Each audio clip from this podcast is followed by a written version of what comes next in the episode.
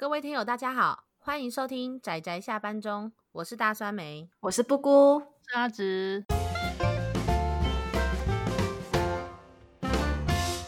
各位听友，大家好，大家今天看漫画了吗？不知道大家上次有没有听得意犹未尽呢？我们这次会继续再讨论我们对于《鬼灭之刃》的后面的一些心情跟想法。Hello，欢迎大家回来继续听我们《鬼灭之刃》的下半集。上次是聊到关于大家喜欢的角色跟故事段落嘛？那还有什么想要继续聊的地方吗？我个人是蛮喜欢鬼上山上弦三。那个破字跟练血的故事，我都叫他一窝座。真的，我每次都 叫我。我对他那段故事印象很深刻，所以我每次都喜欢叫他破字或者博志。其实我不太知道那个字的读音。他的故事就让人觉得他明明就是个好人啊，为什么会这么悲惨的结局呢？好难过。对，因为他就有一个设定，就是成为鬼之后，他会忘记对他而言重要的事情。是一个虚无的存在，他明明重要的事情已经离他而去，他没有活在这世上的理由，可是却莫名的因为成为鬼，所以就一直活着，一直维持着生前的执念。所以当那个恋雪跟他说够了的时候，我真的是爆哭。嗯，而且他变成鬼的时候，我一开始这个角色刚出来的时候，因为他站在敌方嘛，站在岩柱的敌对方，我还有嫌弃这个角色怎么有点娘。你说因为他穿着吗？他的穿着，然后他的全身上的纹身，还有他的配色是粉蓝跟粉色嘛，对不对？嗯、可是看到恋雪那边，我真的整个不行，因为他整个人的配色就是恋雪的配色啊，恋雪的衣服、恋雪的头饰跟他的发簪就是粉蓝、粉色跟黄色，然后这家就是整个人猗窝做的配色，然后他全身上下的纹身就表示说他认为自己是个罪人啊，嗯，他不只是原本的。手上的纹身而已耶，他全身上下都变成纹身，他下意识认为自己就是一个罪人。对，对，然后他的所有的招式使出来的时候，底下就是一个罗盘，可是那罗盘却是炼血的法式的形状。他整个人虽然忘记了一切的东西，但他在用他记忆以外的所有东西在怀念恋雪跟他这一段约定。哎，太可怕了！被布姑你这样一讲，我才发现，天哪，真的是用情之深呢，怎么会这样？太可怕了，这一看就知道啦。我那时候看到那个烈雪的配色一出来的时候，哇靠，他的法式是那个冰晶，我就受不了了，你知道吗？然后再仔细看那个颜色，跟他全身上的纹纹身，我纹身那段我倒是我倒是那时候有感觉到，就觉得说他自己那个、嗯、就整个原本只是刺在手上，却整个蔓延到全身那种，就是他认为自己是罪人的那种那种下潜意识，我就觉得。啊，潜意识的愧疚，他明明就是个好人啊，好惨的，为什么？他是完全是靠着执念去活下，就是不管过他作为鬼的日子。所以当他的师傅他死了，然后他师傅跟练雪出来说已经够了的时候，他选择自杀。反正他这个。整个就是一个超大的悲剧。嗯，还有个鬼让我印象很深，就是才短短怎么讲，那两个角色才出来短短没有几回，可是人气却爆冲。就是那个日之呼吸是日之呼吸吧的那对兄弟叫什么名字？嗯、上弦之一，对不对？纪国兄弟，纪国兄弟，对，纪国兄弟，继国元一，继国延胜，因为他们俩真的很香，对不起，他们就双胞胎，就是他们明明是在很后期，而且才出来才没几回，然后他们的故事就这样 Andy 收掉，但是他们人气却嘣的飙高。我觉得元一会受欢迎是完全可以理解的，因为他是武力的巅峰，也是颜值的巅峰，这边我完全可以理解。然后颜胜就是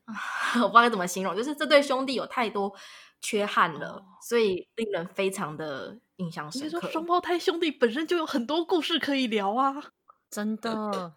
然后我个人也很喜欢缘一出场不多的老婆啊，那个有番宇多嘛，也有番和歌乌塔。虽然他出场不多，但我也超喜欢他的。哇，布姑都是喜欢一些很冷门的小角色哎，可是被你这么一解释，都会觉得好像很有趣的感觉。你知道，当那个乌塔跟他讲说，就是因为袁一一开始是一个都不会讲话的角色，那乌塔就很会讲话，然后他们就青梅竹马，就是互相补足。我真的觉得非常感谢，让袁一遇到了这个角色，说我非常的满足，谢谢。哭着就会哭着哭着这样子讲，你知道吗？虽然我个人也非常喜欢他跟他哥哥的互动，我觉得很可惜的地方是，因为他继国兄弟这边以颜胜为主视点去讲的故事比较多，然后用原一的视点讲的比较少。但我很希望可以看到更多原一的视点看哥哥中间，然后他们去比对交汇。我觉得应该可以看到更多的碰撞，但我觉得现在也足够啦。老实说，这样的篇幅也够了啦。嗯、我觉得留白一点，就算是我的私心，留白 一点，其实这样已经很够了，也不错，嗯、对不对？有想象空间。还有另外一对兄弟啊，也是让大家很嗨的那个那个水汽那个物柱，那个那个叫什么名字去了？石头，石头无一郎跟石头有一郎，石头他们也是双胞胎，我也没想到他居然也是双胞胎兄弟呢。因为其实他们有血缘关系啊，就纪国兄弟跟石头兄弟是有血缘关系的设定，所以他就是有有利用这两对双胞胎去做稍微做一个对照啦。但是石头、嗯、石头死的好惨啊，真的。那他死后那一段嘛，也是我哭得很惨的，就是他跟他哥哥面对面讲话，嗯、他的哥哥就说：“你为什么死的这么没有意义？”然后石头不就跟他讲说：“你为什么不夸夸我？我做的很好了，我努力了。”嗯。这样，嗯、我那边就开始哭，嗯、然后接下来，大他哥哥就说：“你才十四岁啊！”然后石头就跟他说：“但是你死的时候才十一岁啊！”对，哥哥也是为了想要守护他，可是还是守护不了的死掉了。对，就是他们都为彼此着想的一对兄弟。那我觉得其实纪国兄弟其实也是哎、欸，但是他们莫名其妙就完全思考没有在一个路线上，就因此错开了。嗯，频道不同是悲剧。对啊。不过原一真的很帅，颜值担当，真的，他真的是颜跟武力的巅峰。嗯、哦，还有一段就是那个，嗯、就是炭治郎的祖先呐、啊，不是生了一个女儿吗？然后原一不是去找炭治郎祖先的时候，炭吉的时候就抱起了他的女儿在那里哭嘛，那一段也是非常的难过。为什么最后会走到这种地步？虽然也知道为什么会走到这种地步，但是就会觉得世间真的太多悲伤和无奈的事情。我忘记讲，我觉得要。这个悲伤跟无奈，我就特别想要提提这次的 BOSS，《鬼灭之刃》的 BOSS 是 Jump 上史上最没有格调的 BOSS。对，我觉得这其实也 特别拿出，可以特别拿出来讲哎，因为我们已经很习惯 Jump 的格式模式里面，就是反派要特别的有吸引力，这才是反派该有的。资格与格调，然后就是通常 boss 都有一个可歌可泣的那种，要不然很帅气的反反派 boss，有时候甚至像反英雄一样的存在。但是我们这次的无惨，对他真的就是一个惯老板哎，真的从头到尾就是烂人，这很少见，这真的很少见。对呀、啊，我这部分可以特别拿出来大书特书，因为他我觉得他是一个非常。常就是品评别人的一个角色，就说你这样子是多么的愚蠢，你这样子是多么的不经思考。可是问题是，他这么理所当然的去品评别人，说别人烂，说别人垃圾的时候，他其实自己本身完全就是把自己的错归在别人身上。他其实是他的东西，他的话完全没有可信度的一个反派角色。我觉得这非常的惊人，因为有时候反派他承载的一个意义，就是说我们可以让读者去反方向思考另外一件事情的相反面。主角是一个方面，然后反派就站了另外一方面，可以给读者。两个方面去思考这件事情的意义。可是无惨在这部作品里面讲的话，完全就是剥削。然后无惨就是个彻头彻尾必须要被打倒的烂人。他就是一个一开始就是因为他的任性，他想要活着，然后就因为我想要努力的，就是我他就只是想要活着，贪生怕死，超级贪生怕死。然后打不赢了就逃走，然后一逃走还可以这样归。就是那时候打不赢那个纪国纪国那个最强的武力巅峰，他发现自己会死了之后，他就逃走，然后就躲起来，然后一直盯到对方死掉。我就靠腰，这个人怎么这么的 死皮赖脸？他真的是为了活着而死皮赖脸的存在。然后他同时可以一边这样子，一边斥责别人死皮赖脸，就是一个很很没有格调的反派角色，很没品，没他彻底的就被打为就是一个主角诛灭他也不会有任何道德谴责，就是杀掉其他鬼会觉得很伤心，但是杀到他，大家都觉得死后死好。对，而且就算是所有的鬼，几乎只要是有正式打倒的鬼，几乎都有黑夜。就算没有黑夜，也有黑格，就是至少两格，就是让你知道这个人他他在成为鬼之前他在意什么。但是无惨真的没有，他除了最刚开始就是有提说他为什么会变成鬼，然后他就开始就是就是义无反顾的当坏人，就是当到最后，他他的黑格完全没有去揭示说他有什么苦衷，他我们只是让读者对他有更加多么的乐色，就是他从一开始有就是绅士的形象到完全坏的一个过程，他完全没有让我们感受到说这个人是有苦衷的，就只是一个不断崩坏的过程。不过应该这就是故意的吧，就是让我们去疼惜在他底下的鬼，然后但是我们不疼惜这个 boss。可是我觉得越有格调的鬼，就是像上山，他就选择了半自杀。他在正式的输给炭治郎之后，他是可以再活下来的，但他选择了放弃再生自杀。那上一也是，上一他是他也是可以再继续战斗下去的，但他放弃了。里面也有像那个愉快犯，就是上弦之二，对不对？上弦之二他则是在黑幕的时候是那个叠柱跑出来，哎、嗯欸、嘿嘿嘿嘿，再甩你一次。对，我觉得这种愉快犯另外一个层面也是说他有点可怜，就是他完全感受不到感情，你是一个。并不是那么值得高兴的事情。我是觉得说，他这个黑夜的部分，他虽然说愉快犯归愉快犯，但他的过去其实并不能让你觉得这个人可恨之人必有可怜之处这种感觉吗？对对，他的黑夜也是有点冲击力的，可是不像无惨，他就完全是黑夜，完全就是让你知道这个人多乐色。无惨是要大家都觉得不可惜的人。对。我觉得应该就是要让大家觉得，就是要拼死命的干掉他，就是最重要的事情。对，因为打到最后，真的天哪！我觉得死了这么多人，如果还要让这个反派角色死有余辜，应该说。死了之后还可以有平反的机会的话，有的人会觉得他死了很可惜的话，那鬼杀队这成队的失三该怎么办？我觉得应该有点像是鬼杀队的存在，某种程度上会受到动摇吧。对，没错，因为它是一个非常摒除了就是这世间还有警察体系，还有司法体系的一个社会，鬼杀队就是正义，鬼就是邪恶。如果你让鬼杀队的立足点产生动摇的话，这个我觉得这个坚固的结构会崩溃。所以作者是不是在一开始就已经想到最后会变成这样，所以才会把无惨安排成这样的 BOSS 角色？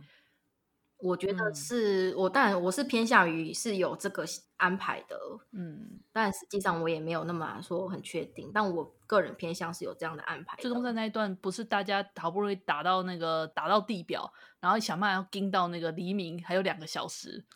那个那个真的是打到你就觉得说不行不行不行，可恶，再撑下去再撑下去再撑下去，然后到最后是。多撑一下，到最后是无惨看到天要亮，逃要跑走了的时候，就觉得靠腰。那时候我内心就觉得靠腰不可以让他跑走，你就真的会跟着那个跟着那个角色的情绪，就想说不可以不可以，大家都拼到这样子，一定要把他留下来的那个情绪，就整个被带动起来。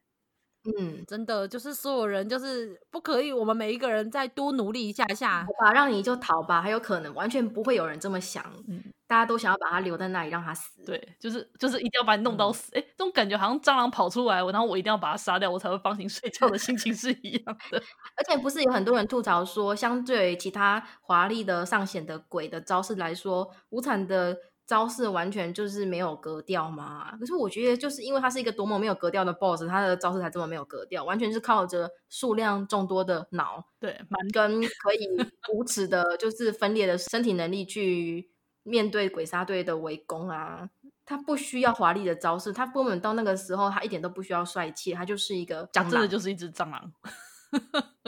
他的名字就叫无惨呢，无惨在日文就是很惨。无惨这个字是不要去查好了，大家如果很好奇，大家就照字面解释就好了。嗯，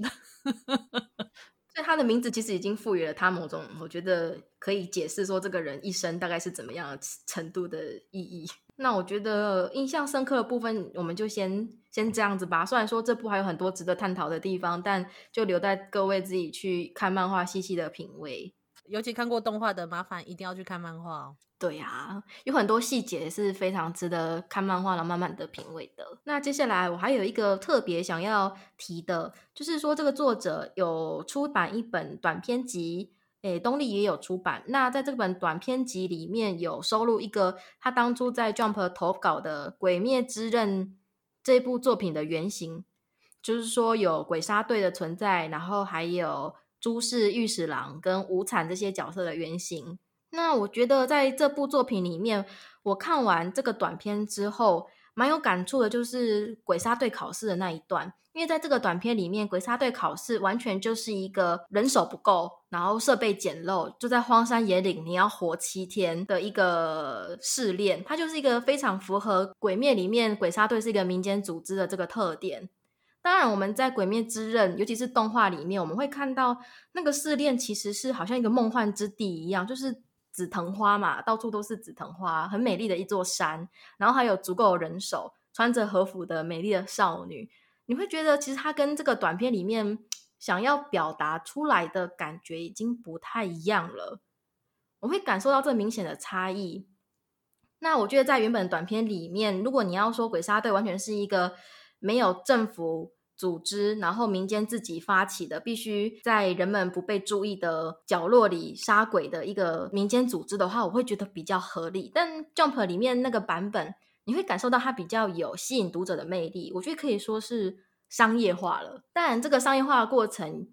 有好处也有坏处，就是说你会稍微觉得有点割裂感，就是跟作者的设定上你会感觉到割裂感，你会不禁怀疑说，既然这是一个这么有钱的民间组织，既然这是一个这么有历史的民间组织，也许他们还可以有更多的诶资源。去杀鬼，而不是这样靠人的尸体去堆积。但是如果你看到他原本的短片上的构想的话，你会觉得这就是一个真的是人手不足、设备简陋、必须靠尸体堆积的一个民间组织鬼杀队。我是个人觉得这个商业化过程中丧失了一些作者的原味啦。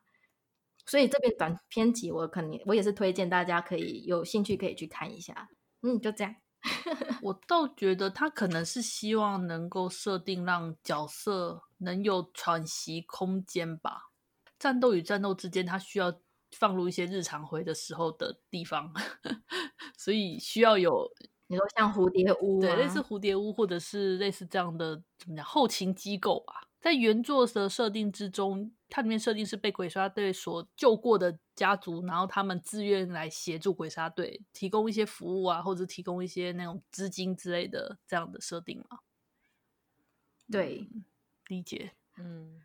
但我会觉得作者的原版就是没那么华丽，他的设想其实是没有那么华丽的，比较艰苦。对，商业制里面它就是一个比较完整的组织，然后以食衣住行在这部分作者。读者哎，会感觉到主角比较不会那么 受尽搓磨，因为因为我没有看过那个短片，所以在短片里面已经有住的这个设定了吗？没有，它就只是让人的程度。我我记得当初我在想，是不是因为有住的关系？而且我有听到不少朋友有提到说，嗯、他当初看《鬼灭之刃》是因为有住开始出来之后，他才觉得精彩起来，不然之前他都只觉得嗯还不错还不错，但是真的到有住出来之后，他才觉得哦好哎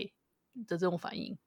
我也没有看过短片，不过我在想，因为这一个组织是要去面对一个非常强大的鬼的集团，所以我觉得可能要把它组织化跟系统化，对于要面对这样的集团会比较有利。就是无论是包括后面他们的训练，然后到就是他们的照护，然后跟他们的很多就是系统上面的调整，还有包括你看到。那个产屋夫他们一家如何去指挥整个系整个系统下的人，然后去执行这么大的庞大的一件事情的时候，如果不是一个有系统化的组织，我想可能感觉起来会有点奇怪。哦，对啦，就是阵营对阵营的对抗感。对啊，还有鬼杀队的制服，我觉得大家都忘了，嗯、鬼杀队的制服其实是特制的，一般的刀是砍不进去的。嗯，大家不知道还记不记得这件事？知道 都有说可以透气，然后又又什么又防水还什么的，我觉得真好。所 以鬼杀队的制服对鬼杀队而言都是盔甲之类的存在呢。所以就是我会感觉到一种割裂感啊，嗯、就是说我知道需要就是鬼杀队这样系统性的才是比较合理的故事，才可以顺顺的推推广推展下去。但是你会想说，你会想说的是啊，政府的军队是死光了啊，不是都大正时期了，枪拿出来啊？是说，是民间组织吗？不是说是随便组织起来，不可以被人发现的吗？还如此具有系统性，然后这如此具有历史，可是却就是有些东西有历史，你应该还可以更有影响力吧？却觉得影响力好像是不是还挺有限的？而且 大正时期你还带着武士刀在路上走，不是早就被警察抓了吗？对，啊、对，可是如果你他你依他一开始的设定的话，他就是完全就是。这些鬼杀队的队士完全就是流浪汉，嗯，非常少数的存在。然后他们就只是社会边缘的少数派。那经费看起来也是非常的不充足啊。这就这就比较像是猎魔猎人那种那种风格的感觉，而不是一个组织的感觉呢。对，没错，所以这两个东西你它合起来，它就有一种奇妙的割裂感。硬要把它合起来的话，我觉得有点像是刚开始在画这个短篇的时候，其实跟画长篇的目标不太一样。那如果他画长篇的时候，他不想要花太多时间去描写他们的资源的匮乏，然后还有像是浪人那种状况，因为他可能作者比较想花多一点的篇幅在描写，就是无论是鬼还是每一个住。和每一个角色他们背后的那些感情的话，就他的方向有点转变，我猜啦。嗯，不过这也是必然的啊。就是短片，他在投稿这个短片的时候，其实是没有考虑到连载这件事情，就是单纯的想画什么就画什么，啊、然后投稿给那个 Jump，、嗯、因此就获得了机会。所以主角其实也是非常的严格来讲，已经比炭治郎非常不主流很多的一个 角色。你们知道他就是遍体鳞伤，哇，遍遍体鳞伤。对呀、啊，他出场的时候已经是缺了这个手，缺了那个的。哇，好惨哦！是这样子的开场的。哎，我觉得这个感觉很有味道，哎，变成说跟真的跟现在鬼灭是不同不同调性的作品了呢。嗯，对，他就是一个一种，我觉得他整个作品透出一种荒凉的味道，他完全没有后来商业长长篇连载之后紫藤花开那一种富丽感跟华丽感。它有一种非常悲凉跟荒凉的味道，是一个穷途末路的人最后的奋力的一跃的那种味道。调性不同吧，我觉得可以把它当做两种不同风格。就像你说的，可以推荐两部都去看一下，应该对对比之下会产生很有趣的感觉。不过有趣的是，御史郎跟朱世正那时候就是固定角色了哦，所以很多人会说：哇，御史郎跟朱世怎么在无限城之战突然间大放光芒？但如果考虑到他在一开始的时候就是最原始的。作者最已经有先想好他们角色的角的那个固定角的话，好像也不是那么不能理解。我觉得可能只是长篇的时候没有花到那么多篇幅，可是我觉得朱思从开头的时候就是一件就是一个蛮重要的角色，就是我觉得先不管他出场多少，但是他的设定本身是一个蛮特别的角色，他是少数从无惨手下逃出来的鬼，而且他创造了自己的鬼，同时可以。抑制自己鬼的本能，继续活下去，又不断的帮助鬼杀队。我觉得光是这些设定都可以看出来，他是一个很重要的角色。只是可能因为中间有太多的篇幅要描写，没有太没有太多余力去，嗯，读者会有点分散注意力到其他角色身上。可是他其实这个作品最初的几个锚点，在那个短片的时候都已经确确定下来。还还有，嗯，不要忘记，啊，最重要的祢豆子的人类药也是他做的啊。没错，我那时候真的看得很紧张。是虽然大家都在那里打无惨，然后打得很紧张，然后祢豆子完全没有出力，可是他的他的存在代表着鬼成为了鬼是可以成为人的那一步，就是一边跑着，然后一边叫着哥哥那一段，我也是觉得好难过，就 一边哭。在无惨死之前变回人，非常紧张，真的 真的。不然的话就要死了。哦、对，就是无惨无惨制作的鬼会随着无惨死掉而消失，这个设定不知道大家还记不记得？嗯，所以最后活下来的鬼御史郎是因为是朱氏的鬼，所以他才有办法这样活到现在。那这样想想的话，朱氏的牺牲也还是好像也是理所当然，因为反正杀完杀掉了无惨，朱氏还是会死啊。哦、对呢。嗯，有道理。我我也是突然想到，对，我我其实有件可能到时候大家会觉得很角色很尴尬定位的地方，就是祢豆子这个魄力。因为鬼杀队其实他们对鬼是没有魄力的，嗯、就是只要你杀了人的鬼就要杀掉。但是祢豆子因为他没有杀人，然后又有其他三个人用脑袋替他担保，所以祢豆子被存下来了。嗯，对。是。但是祢豆子最后还变成了人类，这时候不是就很吊诡，就是。竟然鬼有变成人类的前提，虽然是在很后面、很后面、很后面，但是那之前杀掉的鬼是不是还有机会变成人类呢？这就是一个主角。当然，我们都觉得主角群们，主角一定可以破例啦。但你好好仔细想想，就会觉得哇哦，这个讲起来好像就尴尬了呢。我觉得他也是顺理成章的发展下去，就是在祢豆子克服了阳光之后。再用米豆子的血作为药引之类等等，他就这样顺理成章的发展下去，他并没有有另外的像你讲的可能性的线去拯救其他鬼，他就是完全把这部分的支线放弃，因为他正好就是在终章的时候才变成人类，你也没有其他的鬼去做尝试了。是，他就这样把那个其他的可能性砍掉，一路冲结局。我觉得不如说，如果假设这个药是从中间就发展出来的话，那所有的人。那所有的无惨底下的鬼，我们只要打一剂疫苗，让他都不用打架，然后直接变成人了。然后我们唯一要打的就无惨，那个中间的故事就不会这么好看。所以这也是服务于剧情之后的设定吧？嗯、必要的割舍，对啊，就跟无惨为什么是一个这么 bullshit 的惯老板也是有关系。为了让剧 情能够合理的的那个为剧情服务的设定。或者是为了让剧情更有就是立体感啊、冲突感、戏剧感，有时候会必有必要的舍弃 一些可能发展的支线，会让不然会让故事变得更加复杂。而且这样讲起来的话，那朱氏打在自己身上，他也不见得就要牺牲了啊。嗯，好，不过这些都是后设，不不提这个。我想说的是，明豆子也有一段表现很亮眼的啊，就是当他们在追那个他们那个打铁村吧，反正我忘记了，就是他那时候在追，最后那时候太阳出来了。炭治郎的第一个想法是想要先保护护住护住祢豆子，可是又发现鬼要逃走了。嗯、他很犹豫的时候，是祢豆子直接把炭治郎丢丢出去，让他去追鬼。没错，就那段就是你那时候真的觉得啊，不会吧，不会吧，真的吗？要死掉了吗？真的超紧张。嗯、然后他这个连续下去，就是后来岩柱不是有跟炭治郎说，他就赞赏炭治郎说是一个以杀鬼为优先，甚至不顾自己妹妹的。一个伟大的人嘛，嗯、但探长就用非常纯真、非常的坦然的表情说：“没有哦，我这个决定是我妹妹做的，伟大的是我妹妹。”这样子，嗯，去回应原著。我觉得这对兄妹之是非常的棒。嗯、对，嗯，是个温暖的家庭养出来的温暖的孩子。啊、这个就必须又回到之前无限列车篇，那时候不是他们用精神攻击，然后就那种让炭治郎的那些家人出来，然后对他讲一些很伤害的话，然后炭治郎的反应是暴怒。对，我的家人才不会说这种话，那边也超棒，就是家人被侮辱了。我觉得这这反应很好玩，就是他非常的信任他家人，他打从心底的就是我家人才不会说这种话，你们这些混账。不是，因为我们已经习惯说少年漫画一定要有主角经过动摇再建立决心的这个过程，但炭治郎没有，他就直接。我很坚定，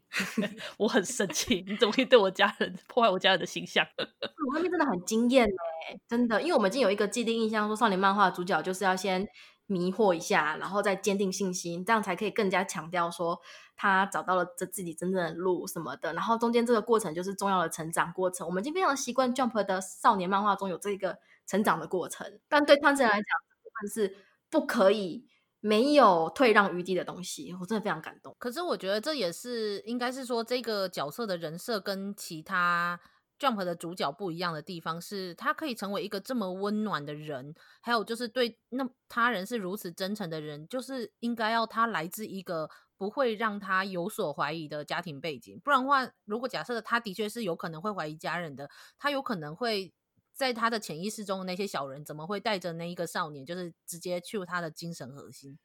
所以我看到那里的时候，非常就是觉得哇，作者怎么能从这么小的一个点，就是去确立说这个主角跟其他 Jump 的主角差在哪里？他就是用了一个我我平常真的不会去思考到，就是说这个小小的点也可以成为成为这个角色让读者印象深刻的人格特质的差异。对对对，我非常那时候我非常的非常的佩服，就是作者利用这个小小的一个荧幕画面，可能别的少年漫画用两格先一活一格迷惑，但一格迷惑一格坚定信心，然后他只用一格，光是这个两格的差异，他完全就是确立了他的主角是 special 的，就是可以跟有其他作品区隔有区隔出来。不过某种程度上，炭治郎这种程度，我觉得。很强大，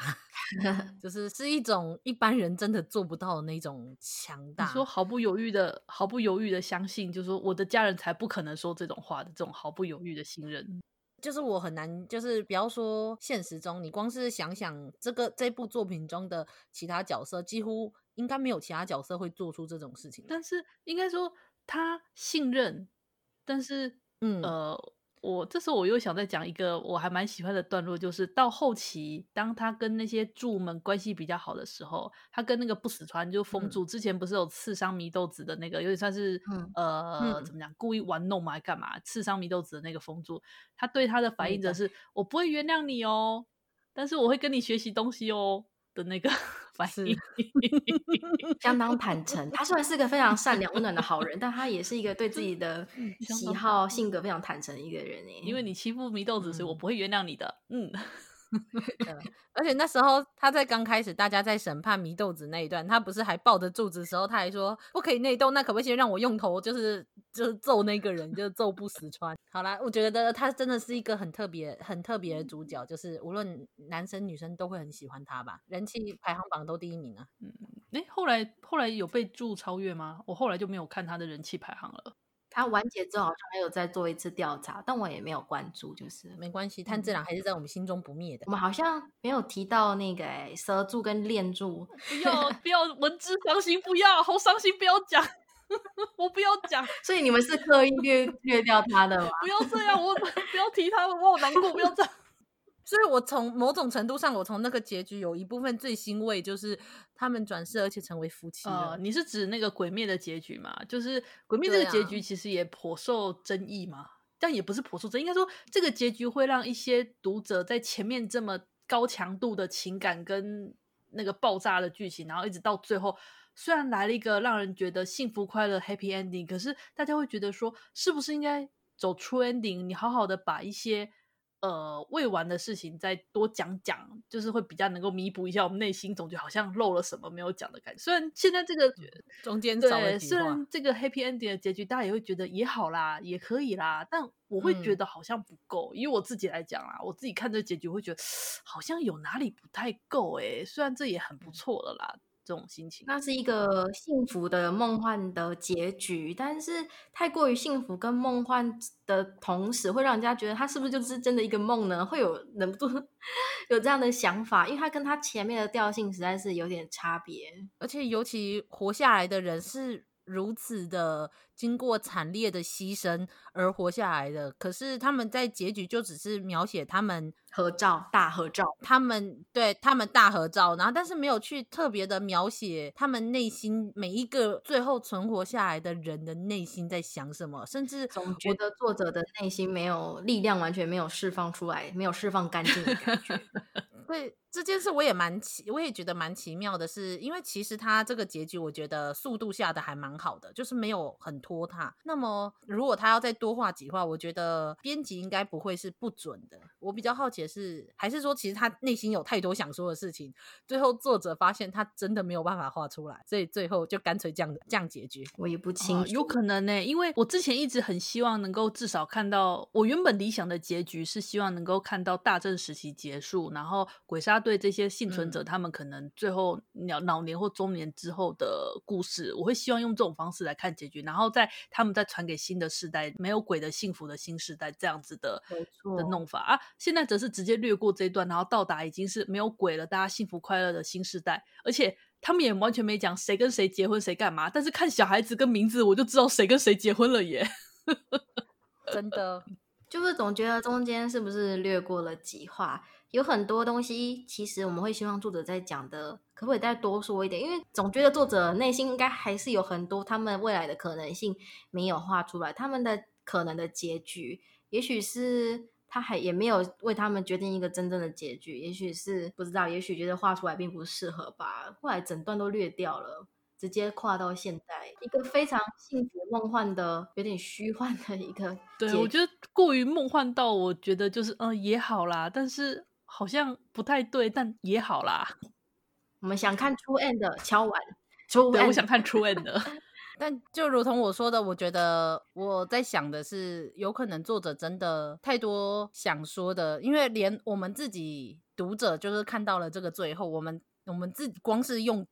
阅读的，就是我们光是看的人都有这么多想法了。我想作者可能千言万绪，就是说可能在后续的可能性，他可能脑袋已经。把炭治郎的一生 run 过，然后有其他个人的一生 run 过，但他这个要画下去就是无尽的篇章。对而且我觉得应该有可能是到最后画完无惨，到最后所有的人剩下的人活下来这一段，已经用尽了作者他在这一段的这一种心力吧，就是光是到这个这一段都很难承受了，然后再画后面的后续的那些心境，他可能。也很也很困难吧？我猜。嗯嗯，反正这边就不清楚了。我们现在那个《鬼灭》的结局已经定案，嗯，然后也不是一个非常令人失望的结局。嗯，对。所以说这一部整部的评价完全可以说是一个中上啊？值得看的好作品。因为已经可以盖棺论定了嘛，嗯、已经 ending 了，就可以来盖棺论定了。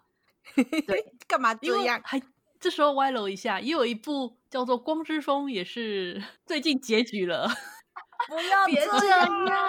我真的真的真的很喜欢曾经挂号，很喜欢他，但他的结局实在是疲变。我甚至不能否认那个是惊悚漫画。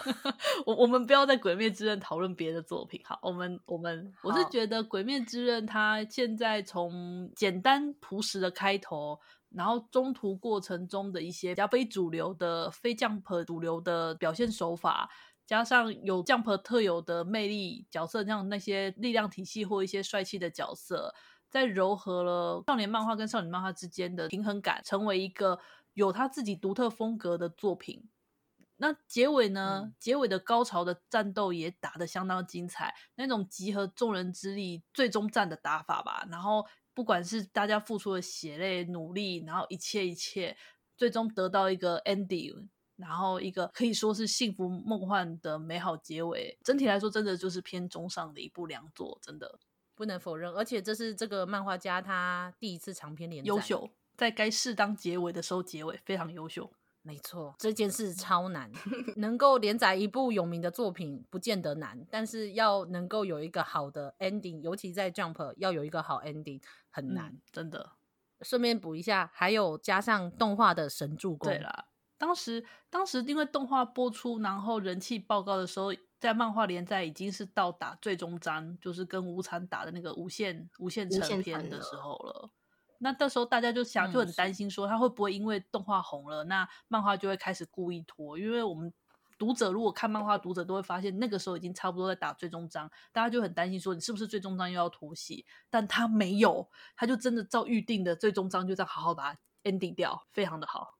而且那个作者在这部里面战斗一直是非常明快的走向，他的最终章其实也没有拖太多。虽然说跟无产也算是打了有可能一集或一集多，可是因为无产各个形态的转变，所以你会发现说他每一个形态这样打，也没几话就换另外一个形态。所以它是一步一步都有在推进的，它不是无意义的一直打，它是有非常明快的在推进它的节奏。所以我认为《鬼灭之刃》它整体来说是偏中上的一部好作品，嗯，可以看，相当、嗯、相当觉得值得要去看一下漫画的一部，是没有错。对，这是我们对《鬼灭之刃》共同的评价。那今天我们的节目就到这里，算是告一段落。不知道大家还喜不喜欢我们的作品呢？欢迎在我们的噗浪或是粉丝专业下面留言。那大家请记得一定要去看看这一部由 Jump 连载的《鬼灭之刃》哦。那我们下次再见哦，拜拜，大家拜拜啦，大家拜拜。